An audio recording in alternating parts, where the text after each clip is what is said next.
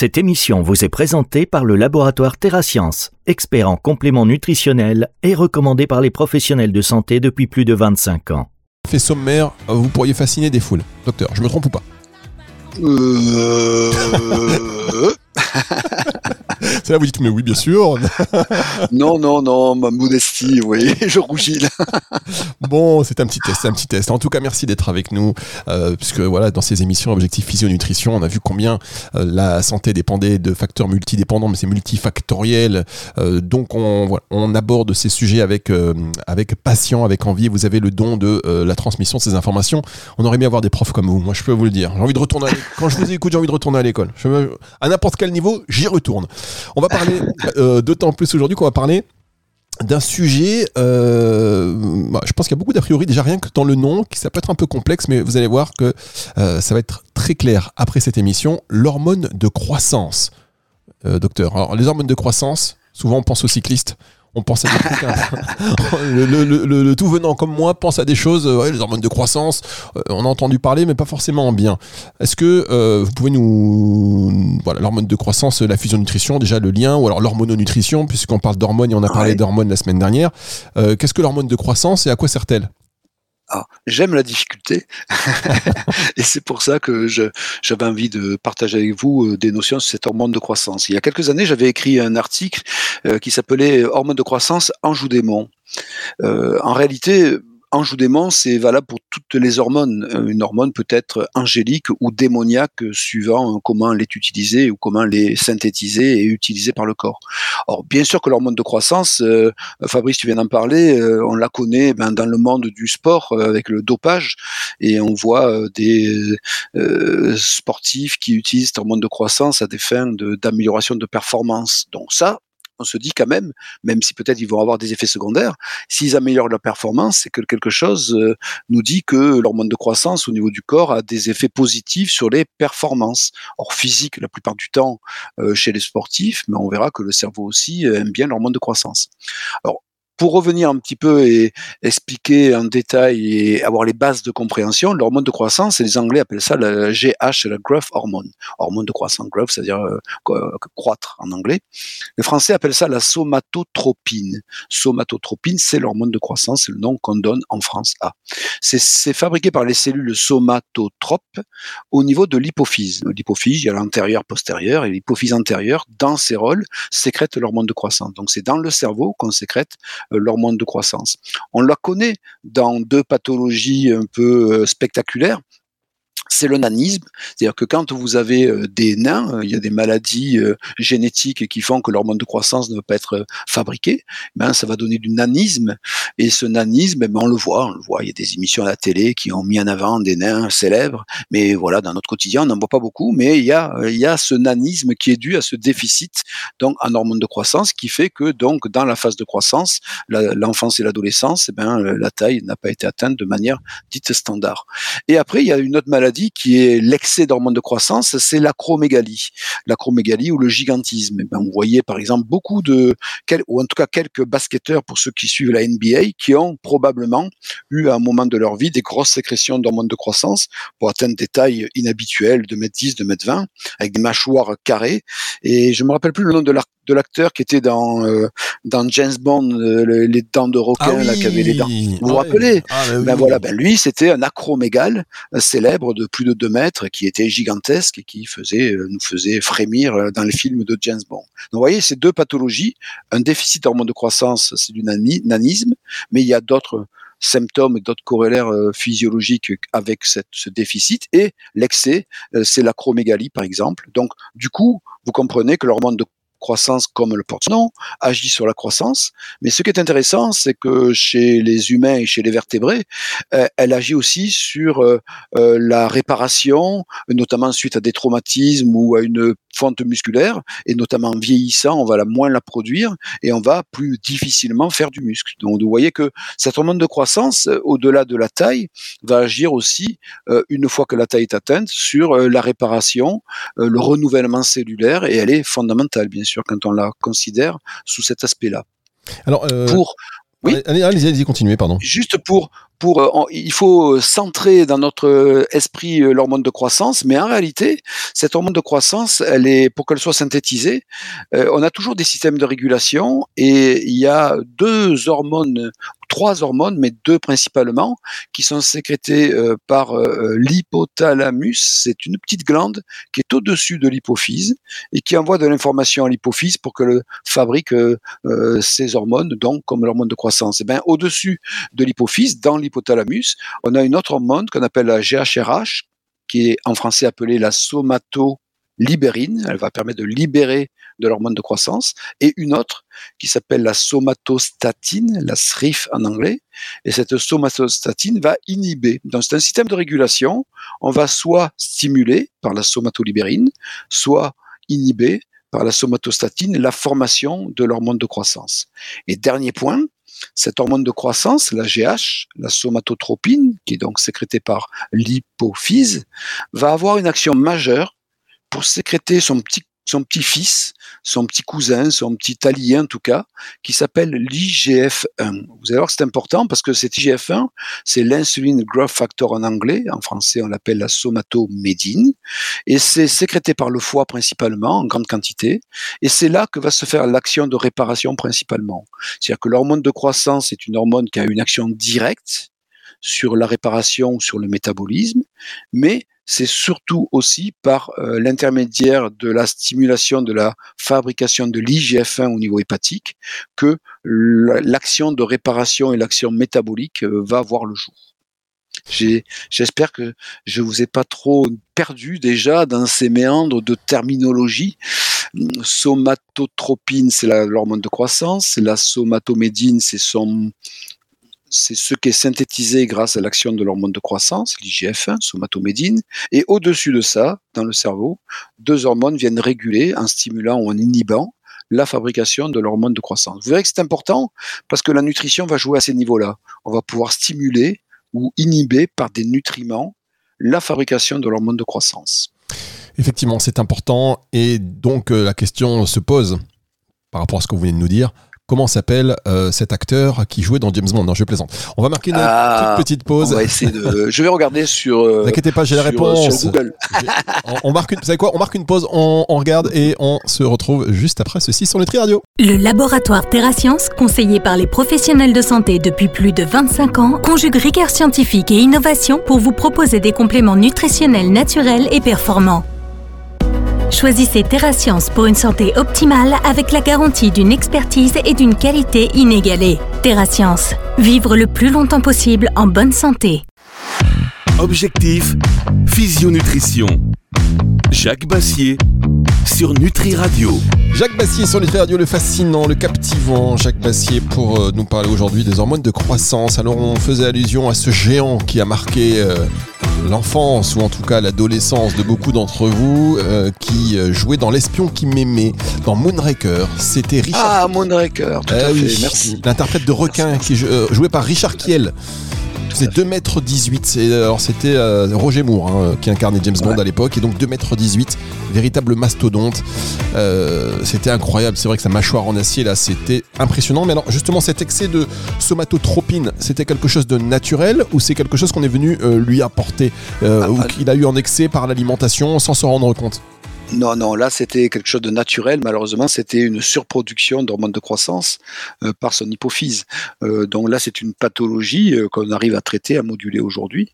Il y a des fois ce qu'on appelle des adénomes, c'est-à-dire c'est des petites glandes comme ça, des petits bouts de tissu qui se développent. Mais quand ils se développent dans l'endroit où, dans les cellules somatotropes, ben, ces petites cellules en excès vont bien sûr fabriquer un excès de, des hormones de croissance et donc du coup, on va pouvoir faire des chirurgies pour enlever une partie de l'adénome, par exemple, où on a des médicaments pour essayer de moduler un petit peu euh, l'action de, ces hormones.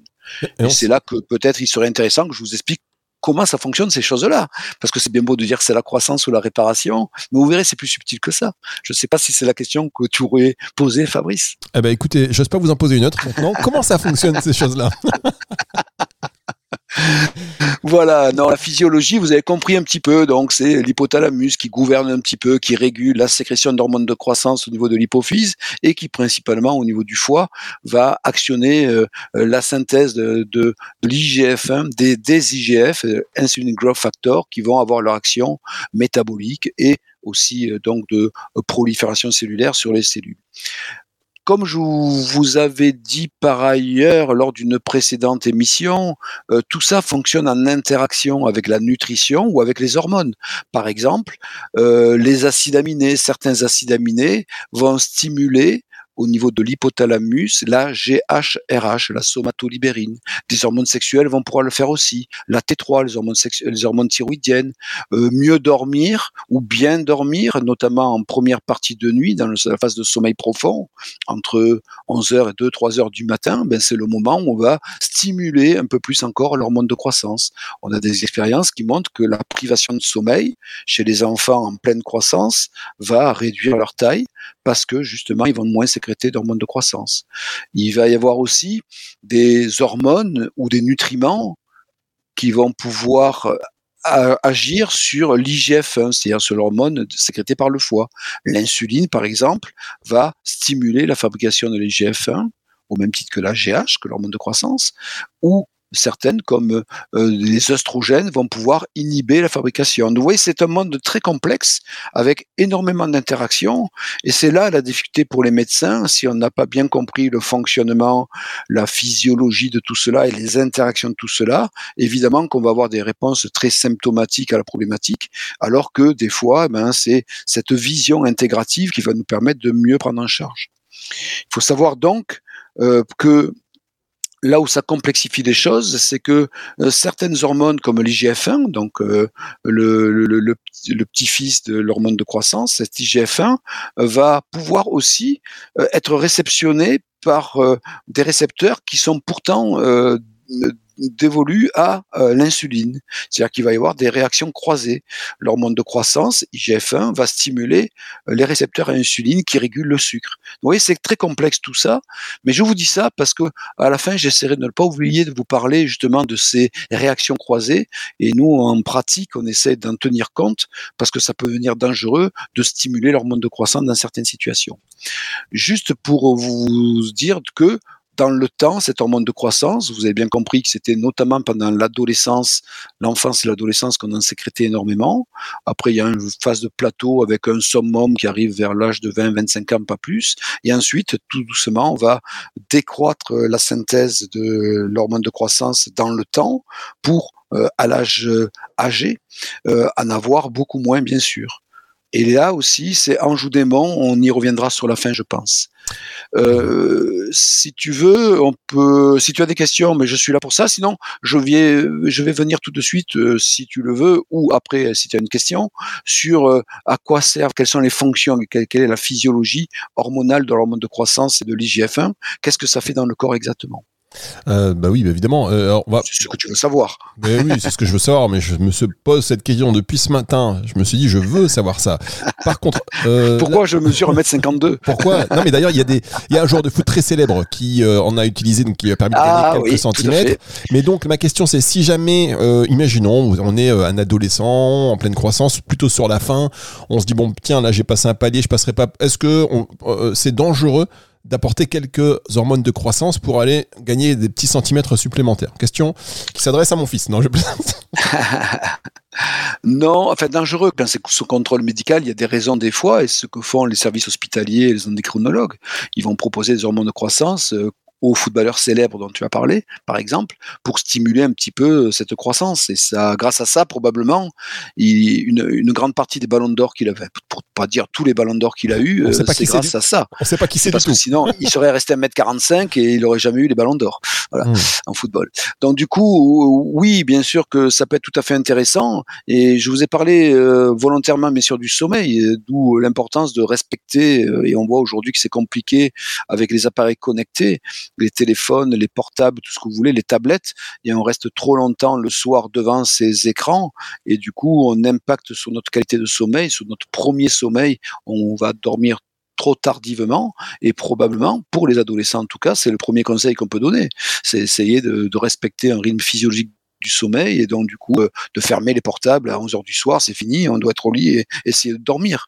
On ne doit pas être stimulé par ces choses-là. Donc ça, c'est un premier, une première chose. Et deux, l'alimentation, il y a notamment l'apport protéique et de certains minéraux comme le sélénium, le magnésium, le zinc, qui sont importants pour la synthèse des hormones de croissance un apport globalement énergétique doit être suffisant et surtout un apport euh, euh, de protéines ou quand on fait des compléments nutritionnels d'acides aminés particuliers qui vont permettre euh, une meilleure expression de l'hormone de croissance dans ces tranches d'âge. Donc voilà, on a différentes interventions possibles et quand on le fait de manière médicale validée et sensée, ben non, on le fait sans aucun danger bien sûr.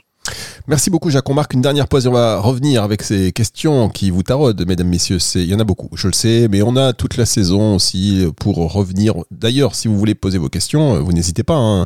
Un petit mail via le formulaire de contact du site nutriradio.fr sans aucun souci pour y répondre pour le docteur Jacques Bassier, car euh, forcément tous ces sujets ben, inspirent des euh, réflexions qui elles-mêmes amènent à des changements d'habitude et de comportement. On a envie d'être accompagné. Ça tombe bien, on est là pour ça. On revient dans un tout petit instant pour la suite et la fin de cette émission, c'est sur Nutri Radio.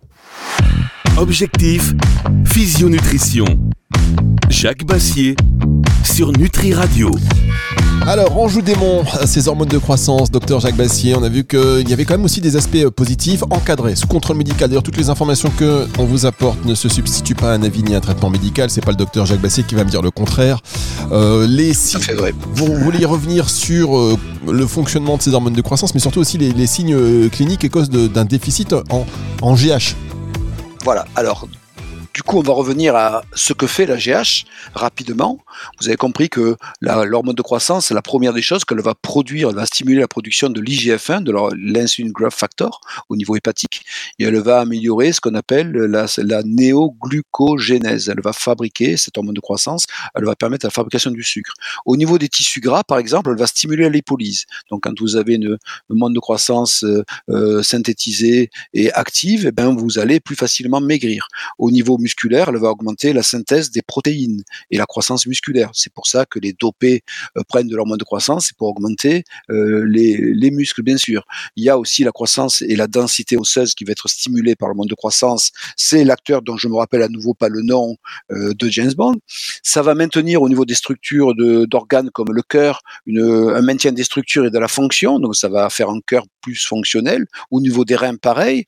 Au niveau du cerveau, ça a un rôle neuroprotecteur. Et sur l'immunité, ça permet une prolifération, une différenciation de certaines cellules comme des lymphocytes B ou T par exemple. Donc vous voyez, ça c'est le rôle de l'hormone de croissance. Quand on prend l'IGF-1, son petit cousin, il va faire à peu près les mêmes choses sur le cerveau, la neuroprotection, la croissance osseuse, la croissance musculaire, l'immunité, il améliore le fonctionnement immunitaire. Et lui, comme il s'appelle insuline growth factor, va avoir au niveau métabolique un rôle un petit peu différent. Il va augmenter le transport du glucose, il va augmenter la lipogénèse, c'est-à-dire que sous insuline, euh, on grossit quand on en a trop, et pareil, sous IGF-1, quand on en a trop, on va grossir, on va fabriquer. Donc, ça a le rôle inverse de l'hormone de croissance. L'hormone de croissance stimule la, combustion des graisses. L'IGF-1 va augmenter la fabrication des graisses. Pareil pour les sucres au niveau du pancréas et sur la synthèse protéique. Ça a le même rôle que l'hormone de croissance. Donc, ça, c'est globalement les rôles de l'hormone de croissance et du petit cousin, l'IGF-1. Tu me parlais de symptômes. Quels sont les symptômes de déficit en hormones de croissance? Mais On va les voir principalement en vieillissant, bien sûr. Comme on sait qu'en vieillissant, on va perdre de l'hormone de croissance, ben, l'hormone de croissance participe à la qualité de la peau. Donc on va voir des rides profondes au niveau du visage apparaître, des cheveux qui, deviennent de plus en plus fins, les paupières, les joues qui s'affaissent un petit peu, des gencives qui se rétractent. C'est une horreur ce que je vous dis. Hein. Des muscles qui diminuent en, en, en volume et en, et en performance, une peau de plus en plus fine, euh, une récupération à l'effort ou au stress moins bonne, une tendance des fois à l'isolement, un, un, terrain un peu plus anxieux, plus inquiet, et du euh, un sommeil euh, où euh, l'endormissement est moins facilité. mais par contre, résister, veiller devient de plus en plus dur aussi. Vous voyez, c'est un mélange un petit peu de tout ça. Donc tout ça, c'est des symptômes qu'on a possiblement dans des déficits d'hormones de croissance. Et ces symptômes, bien sûr, on les retrouve un peu plus encore quand on vieillit.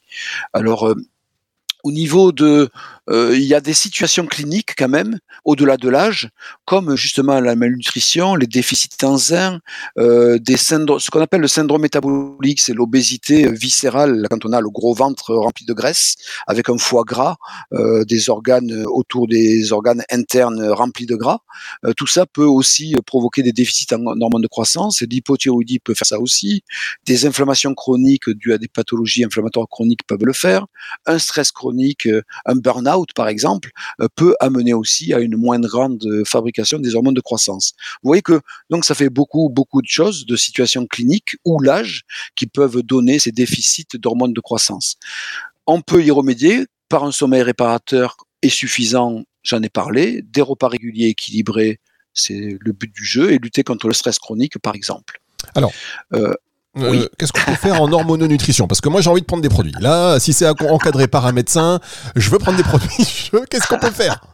Non, moi je suis un gentil médecin, je vais te dire d'abord tu dois bien dormir et je sais que tu dors pas assez. Je vais te dire que tu dois manger plus équilibré, j'espère que tu le fais et que tu dois gérer ton stress et essayer d'avoir euh, euh, du coup voilà une vie euh, où tu as ces moments de repos, ces moments de pause, ce qu'on n'a pas trop et pas assez aujourd'hui. Je commencerai par là, le mode de vie, c'est mon rôle de médecin de t'aider dans ton mode de vie d'abord. Et si ce n'est pas suffisant, je pourrais te proposer des compléments nutritionnels et là, je vous ai parlé donc de mais il y a aussi donc des acides aminés dont j'ai parlé. Là, il y a, par exemple, je vous en donner trois exemples euh, qui vont stimuler ou inhiber, vous allez voir, vous allez vite comprendre. La somatolibérine, dans l'hormone hypothalamique qui stimule l'hormone de croissance, et eh bien cette somatolibérine, on peut la stimuler en donnant des compléments à base de d'ornithine, par exemple, un dérivé d'un acide aminé qu'on appelle la leucine, qui est connu sous le nom de HMB, hémiméthyl hydroxybutyrate, très complexe ces trucs-là. Les médecins adorent les mots compliqués. Le HMB, que les gens qui font de la musculation connaissent, parce que ça va stimuler justement euh, l'hormone de croissance. La glutamine, qui est un, acide aminé aussi connu notamment dans le digestif, ben, ces trois acides aminés, un dérivé d'ornithine, de leucine ou la glutamine, stimulent euh, la GHRH, c'est-à-dire la somatolibérine, qui va elle-même stimuler l'hormone de croissance. Et le zinc en fait partie. De l'autre côté, si on veut stimuler l'hormone de croissance, ben, il faut inhiber l'hormone qui l'inhibe. C'est la SRIF, la somatostatine, ben, les là qui inhibe l'hormone de croissance. Si je l'inhibe, si je la minimise, ben, je vais stimuler l'hormone de croissance, bien sûr. Ben là, on va retrouver euh, de nouveau l'ornithine deux acides aminés qu'on appelle la lysine et l'arginine. L'arginine est, la plus étudiée parce que quand on n'était pas capable de synthétiser les hormones de croissance, on faisait à l'hôpital dans les années 40, 50, 60 des perfusions d'arginine qui stimulaient justement l'hormone de croissance. vous voyez, c'était connu en termes de thérapeutique. Après, les, les progrès euh, de la science et les progrès de synthèse hormonale ont complètement fait oublier euh, la nutrition et l'hormonologie, mais on y revient dans des compléments en le faisant plus soft, plus euh, cool, plus nature. Mais donc ces acides aminés-là vont inhiber ou stimuler euh, l'étage supérieur de l'hormone de croissance pour elle-même, au total, donc faire exprimer mieux l'hormone de croissance. J'espère que j'ai été clair. Alors, oui, vous avez été très clair, clair comme de roche. Et d'ailleurs, on a besoin, même si vous avez été très clair, pour des personnes qui sont non initiées, elles peuvent réécouter le podcast qui sera disponible à partir de 18h ce dimanche.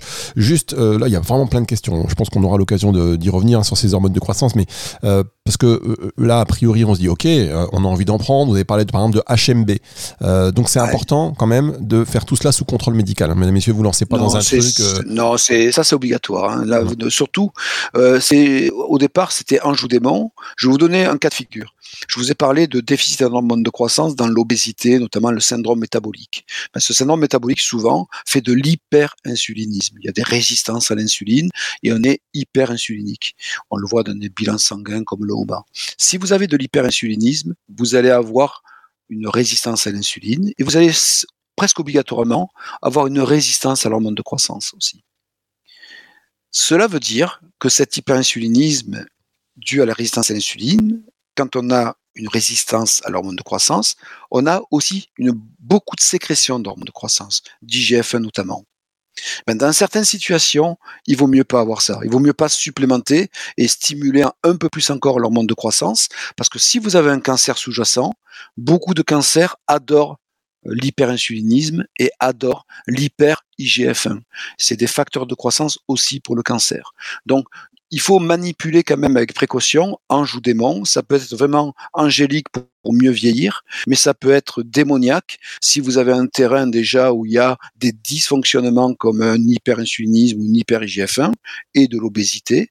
Et si vous aviez malheureusement une petite cellule cancéreuse qui sommeille, vous risquez de la stimuler, de la nourrir, de la faire proliférer si vous boostez encore un petit peu plus ces hormones de croissance. Donc vous voyez, c'est vraiment un sujet passionnant qui peut vraiment améliorer l'état de santé quand on s'y prend bien, mais pour lequel il faut quand même être rempli de précautions et faire donc des analyses avant. Et c'est qu'un professionnel de santé qui sera formé, qui sera capable de vous aider dans ce type de prise en charge-là. Eh bien, merci beaucoup, docteur Jacques Bassier. Émission donc dispo à partir de 18h ce dimanche en replay. Et on se retrouve, nous, la semaine prochaine en studio. Euh, ce sera donc avec beaucoup de plaisir, beaucoup d'impatience. Je compte les jours, je compte les heures. Et euh, je vous dis à la semaine prochaine, docteur. Ben, merci et aussi ben, je, je vais de ce pas euh, faire mon injection d'hormones de croissance. C'est vrai? Non, non, non, je plaisante. ah d'accord, ok, d'accord, pas mal. Je ah, quoique c'est la mode, hein. vous savez qu'aux États-Unis, c'est une, il y a une, les, Américains font tout plus vite que les autres et euh, eh, plus que les autres. Et testostérone, hormones de croissance font partie des thérapeutiques anti-aging de beaucoup d'Américains aujourd'hui. Et, c'est un problème qu'on va voir en France, pas un problème. Si c'est bien utilisé, c'est très bien, mais si c'est mal utilisé excessivement, ça peut être très nocif. Comme vous venez de, comme vous venez de le préciser, voilà, il faut faire des analyses, il faut faire ça de manière très suivie et euh, pas forcément euh, ben, euh, justement suivre un effet de mode en disant bah, tiens il fait ça je vais faire ci vous savez le bouche à oreille. Quelqu'un dit bah moi je prends ça vas-y tu devrais prendre sauf que peut-être la première personne euh, elle a fait tout ce qu'il fallait chez le médecin et que en fin de chaîne les gens prennent parce que le camp dira-t-on. Donc d'où l'importance de ces émissions aussi pour mieux comprendre. Merci à vous. C'est le retour de la musique tout de suite sur Nutri Radio. Objectif Physionutrition. Jacques Bassier sur Nutri Radio